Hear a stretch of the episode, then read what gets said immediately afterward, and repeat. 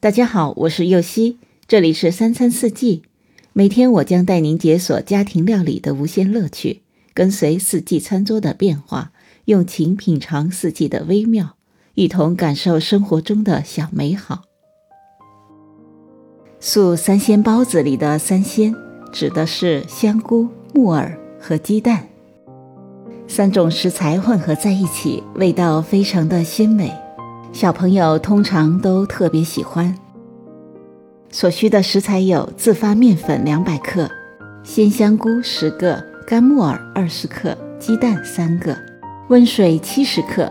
盐适量、油适量、蚝油一小勺、酱油一小勺、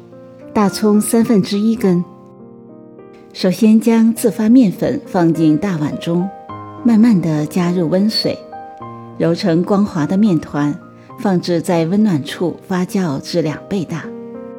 再将提前泡发好的木耳去根后切碎，香菇去蒂切片后改刀切碎，大葱切成葱花。接着在锅内加油，将鸡蛋打散后炒熟盛出来。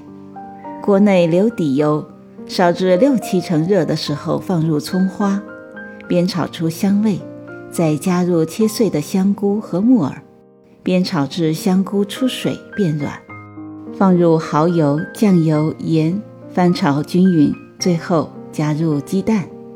拌匀后盛出来放凉。再将发好的面团放在面板上，按压排气，揉圆，醒十五分钟，然后分成小剂子，擀成包子皮，将包子一个个的包好，